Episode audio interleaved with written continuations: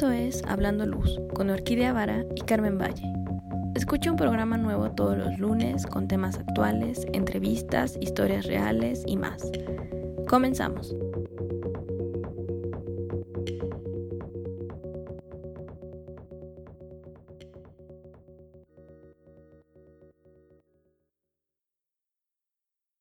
Muy buenos días, Carmen, ¿cómo estás? Hola Orquídea, buenos días, buenos días a todos nuestros escuchas, ¿cómo estás tú? Bien, bien, el estrés a tope, terminando la tesis. Iba a decir terminando semestre, pero sinceramente ya no estoy en semestres, estoy terminando la tesis, por un lado, y por otro lado, viendo todo esto que pasa en la ciudad con el Día de Muertos, que dices, wow.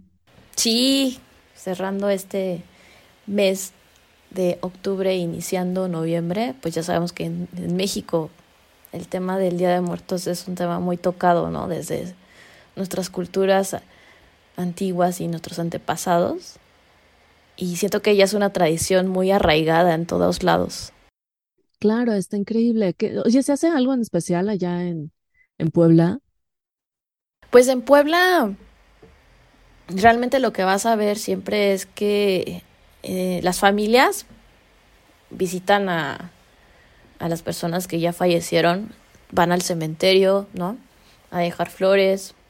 Como eventos específicos, pues últimamente igual ponen estas esculturas gigantes de papel, tipo Catrinas, que simulan estas calaveras gigantes. Y, por ejemplo, en esta zona donde yo me encuentro cultivan la flor de cempasúchil. Entonces, Ajá, entonces ves como que algunas zonas llenas de flores que este, justamente hacen figuras, hacen formas, ¿no? Entonces hueles también, ¿no? Como los aromas de la época, que son muy peculiares, ¿no? Porque la flor tiene un, un aroma especial. Claro, es lo que te iba a decir, es como muy característico, ¿no? O sea, como en tu caso te queda súper cerca. Aquí yo veo en, es más, te, comentabas de tres segundos que yo estaba perdida en los meses. Nunca sé ni en qué día vivo, ni en qué mes, nada. Pero como que ese aroma y ese ver el naranja por todos lados y el, el terciopelo como rojo, magenta, morado. Ah, sí, también, sí, sí. No sé, como que ver esos colores siempre te, como que te ancla y te trae la realidad y te dice, estamos en noviembre o estamos en octubre. Va a empezar Día de Muertos. Es más, ni siquiera sabes si es octubre o noviembre, nada más sabes que es temporada de Día de Muertos. Y claro, el pan. Sí, exacto. Y entonces, pues cambia un poco el, el, el paisaje y el panorama porque es un referente, ¿no? E, ejemplo, de este lado, pues el cultivo de esta flor es el referente de que te estás acercando a esta época. Y entonces, digo, no es que la siembren un mes antes, ¿no? Esto eh, lo empiezan a planificar desde los tres, cuatro meses. Entonces ya la gente se prepara para que justo en esta época, inclusive aquí alcanzas a visualizar que dos semanas antes de estas fechas eh, ya se está cosechando esta flor y pues la exportan a otros lados, ¿no? o sea, cerca de aquí de México, ¿no? A muchos eh, puntos pues se van hacia Ciudad de México a donde las, o sea, hay como que consumo más abundante de este tipo de cosas, ¿no? Pero pues sí, o sea, es como un cambio también como de, de temporada que es muy notorio por los colores. Sí, claro, aquí te digo que lo ves camiones cargados de flores, te vas a mercados y o pasas por algunos mercados y están llenos de flores en maceta o, o cortadas. Mm. Es como digamos que estas fechas son todo un espectáculo visual. Entonces, si alguien quiere visitar la Ciudad de México, no va a encontrar muchas cosas abiertas, eso sí, porque pues el 2 de noviembre muchas cosas cierran. Es todavía una, una tradición que, que sí implica cerrar cosas, cerrar comercios, pero si vas a tener este espectáculo visual y estas fotografías que puedes tomar y papel maché, calaveras, que es impresionante. Y en algunos lugares de la República, pues toda, toda la tradición, ¿no? O sea, a mí nunca me ha tocado salir a Mixquic, por ejemplo, o creo que en Michoacán, en los lagos, eh, como que ver todas estas, estas escenas enormes que se ven en películas como Coco, pero aunque no te toquen eso, digamos que toda la ciudad vibra con esta cosa de Día de Muertos y tienes estas, estas visuales por todos lados. Y yo me acuerdo que hace unos años el Halloween le estaba ganando. Y ahora siento que, ajá, y ahora siento que de nuevo estamos retomando todo esto con un twist. O sea, ya no es el, la tradición de Día de Muertos de hace años, ahorita ya hay gente disfrazada, desfiles, catrinas, o sea, más cosas, pero siento que se está retomando. No sé tú qué has sentido. Fíjate que desde que pasó esto de cuando se vino a grabar la película, que ya hablamos creo que en algún programa de esto, la de este que se grabó en Ciudad de México con el tema de las Catrinas y las calaveras. Yo creo que de ahí como que tomó más fuerza, ¿no? Porque hubo alguien, hubo un extranjero que dijo, oigan, tienen esta tradición y esta cultura muy arraigada a, darle con todo, ¿no? Ándale, esa. Y...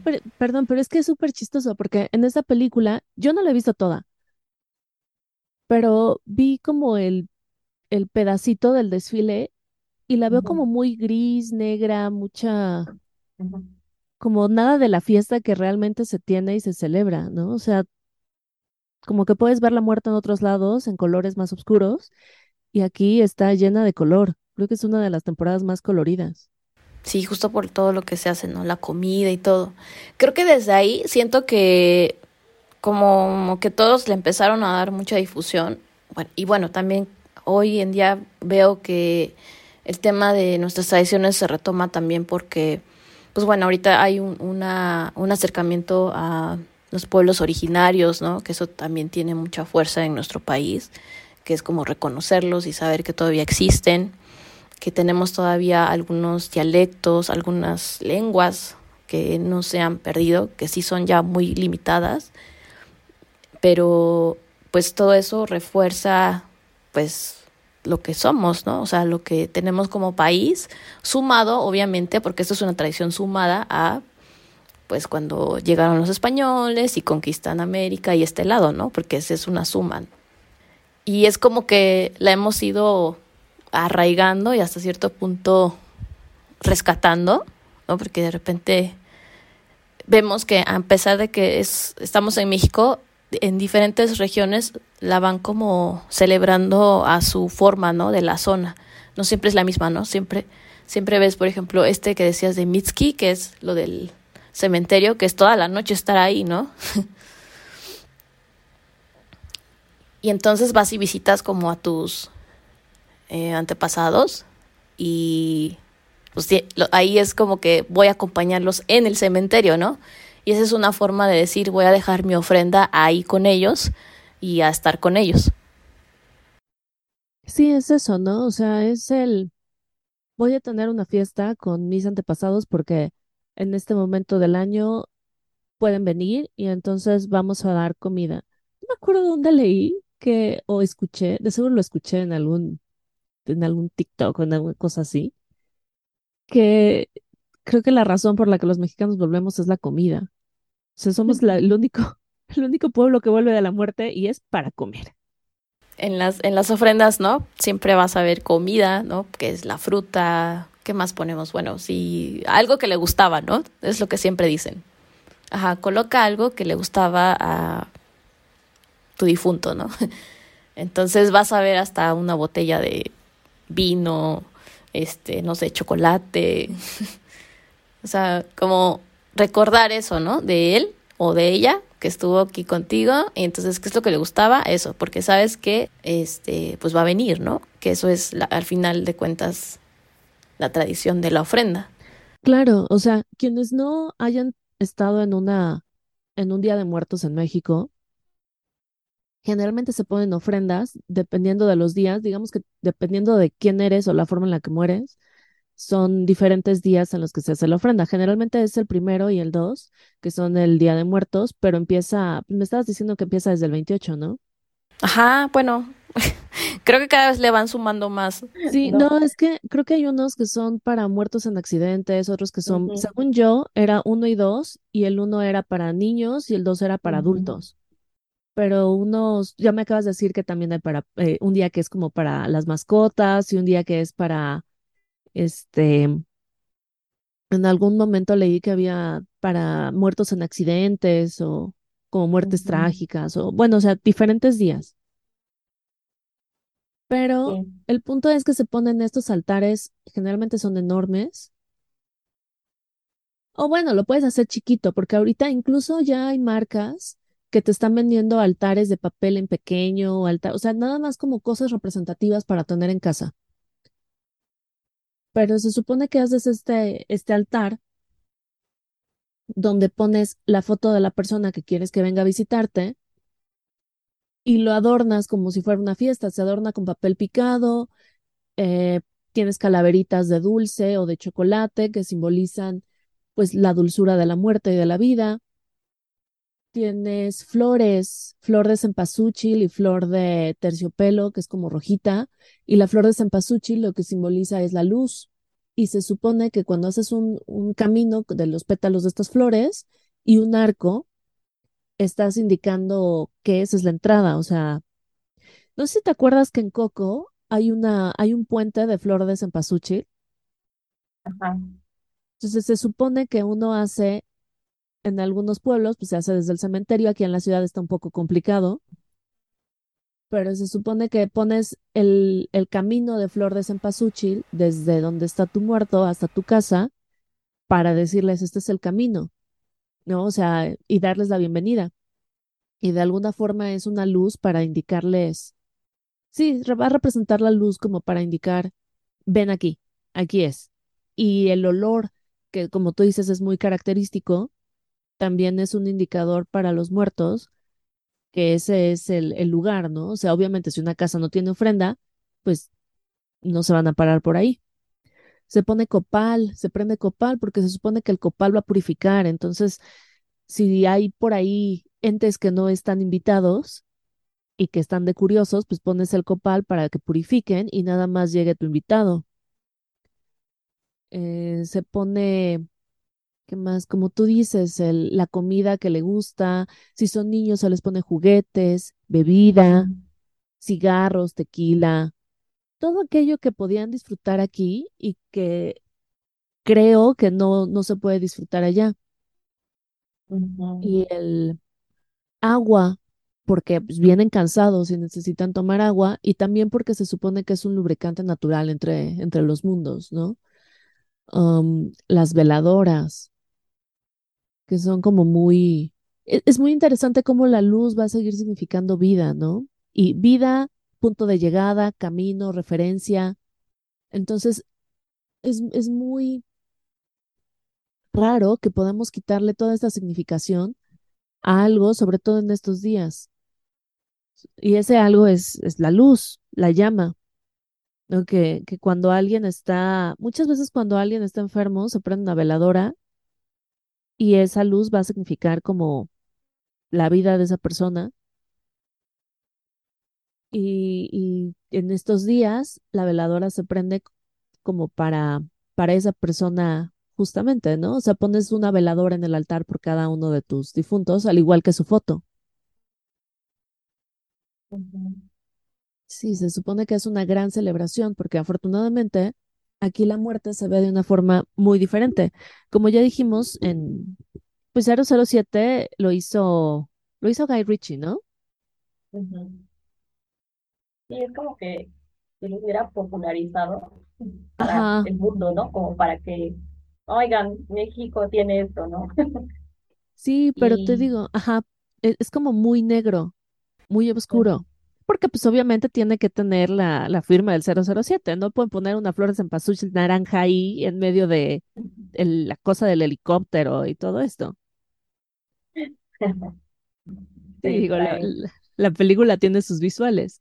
Pero sí es muy interesante que aquí en México sean otra cosa, ¿no? Y cómo, cómo se percibe la muerte en otros lados como más oscura y más triste. Em, triste, lúgubre, macabra. Y aquí es, es temporada de fiesta, es más, hasta se hacen las calaveras, que es pues, una, un tipo de burla. Bueno, no burla, pero digamos que es una historia que cuentas diciendo cómo la muerte llegó por alguien y hay veces que pues no se lo pudo llevar porque cualquier tontería, ¿no? Le dijo, oye, flaca, este, déjame un rato más porque tengo que hacer X o Y, porque tengo que grabar hablando luz. No sé. Y también esa es otra, que no es como la muerte, sino que pues, hay muchos nombres que se le dan, ¿no? la flaca, la huesuda, la... No sé, no se me ocurren otros, pero estoy segura de que hay mil. Sí. Pues es que todo ha sido una historia como, pues es nuestra historia contada a través de capas y, o sea, al final todas han sumado nuestras tradiciones. Actualmente creo que ya el tema de las calabritas, como dices, que para los que no saben es un escrito, un verso pequeño que le haces a una persona allegada, eh, donde hablas un poco de temáticas sociales e históricas de su vida, ¿no? O algo relacionado con él. Pero es, yo, yo siento que esas se están perdiendo un poquito. Ya no las he visto como tan, tan comúnmente. Pero bueno, es eso, o sea, como hablar de la muerte a través del humor. Y obviamente si te llevas muy bien con la persona, si le dices este verso, pues lo va a entender, ¿no? No se va a ofender. Entonces... No, de hecho es como un orgullo, ¿no? Así de, oye, qué padre que me, que me elegiste para hacerme hiciste una calaverita. Claro.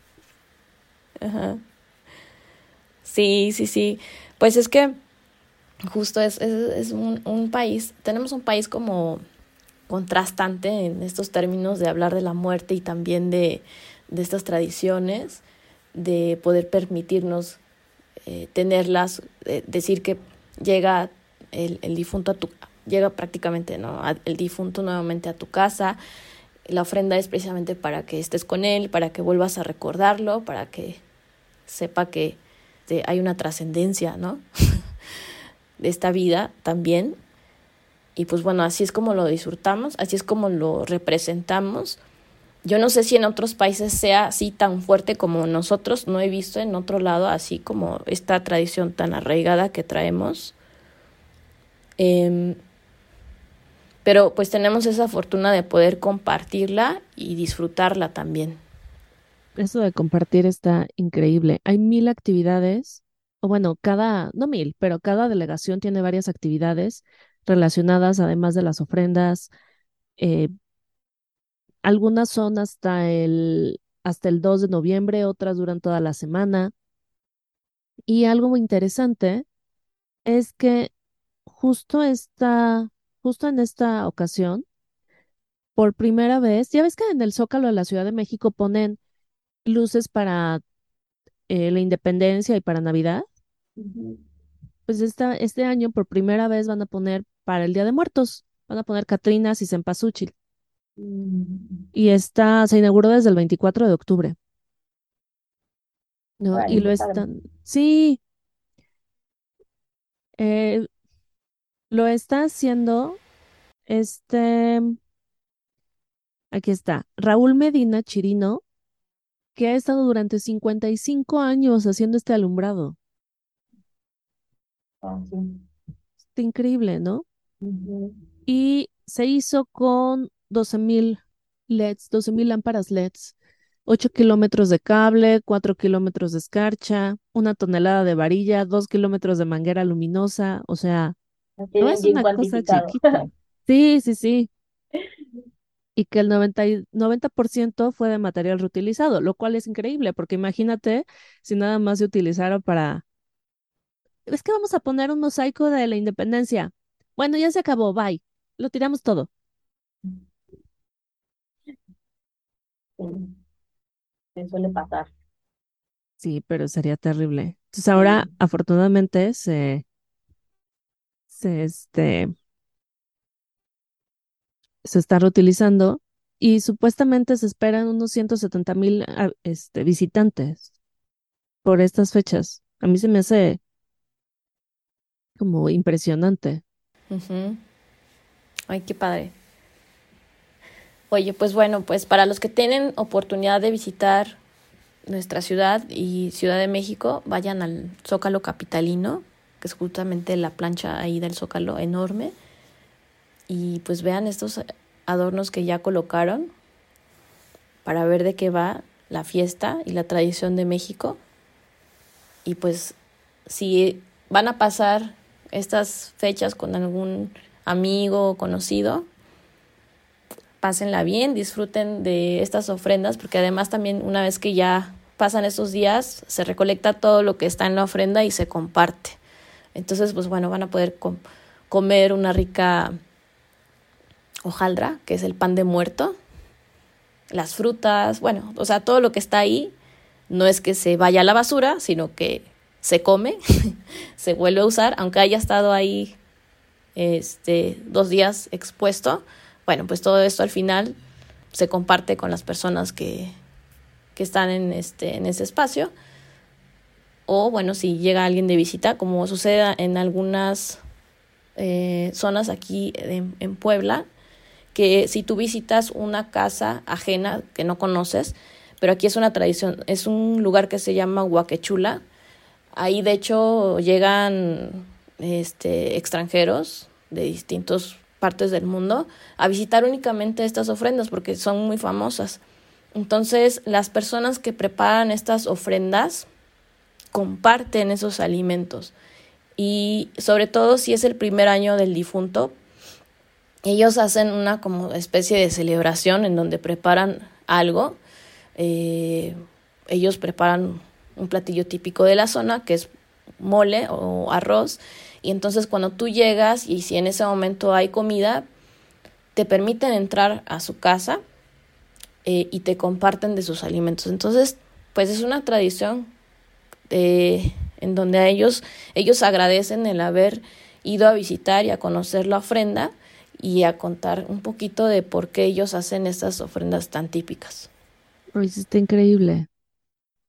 Pero bueno, ya saben, visiten este, o sea, si, si les, si pueden esta semana, visiten todo esto y si no, pues una planeación para el siguiente año. Digo, la, la fortuna de la cultura y de las tradiciones es que es lo más vivo ¿no? y lo más cambiante. Entonces siempre es diferente año con año, pero podemos estar seguros que no se va a acabar.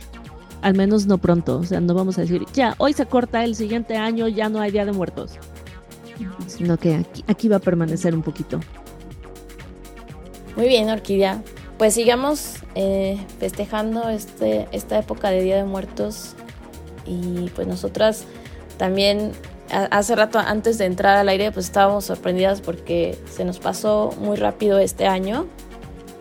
Ya es noviembre y estamos por cerrar el año. Entonces bueno, pues les queremos seguir recomendando que nos acompañan en estos programas que, cada vez son más interesantes. Los vamos a seguir compartiendo. Y ustedes, si tienen algo que, que contarnos, una historia o alguien que conocen que quieran que esté en nuestro programa, pues ya saben. Escríbanos y con mucho gusto podemos estarlo entrevistando. Claro, búscanos en nuestro correo y en nuestras redes, en Instagram, Facebook. Carmen, recuérdanos, por favor. Sí, a todos recuerden que Estamos como Hablando Luz en Instagram y en Facebook y también en nuestro correo que es hablandoluz.gmail.com. Muchísimas gracias por acompañarnos y nos escuchamos el siguiente lunes. Gracias, Carmen. Gracias a ti, Orquídea. Gracias a todos y que tengan un excelente inicio de semana.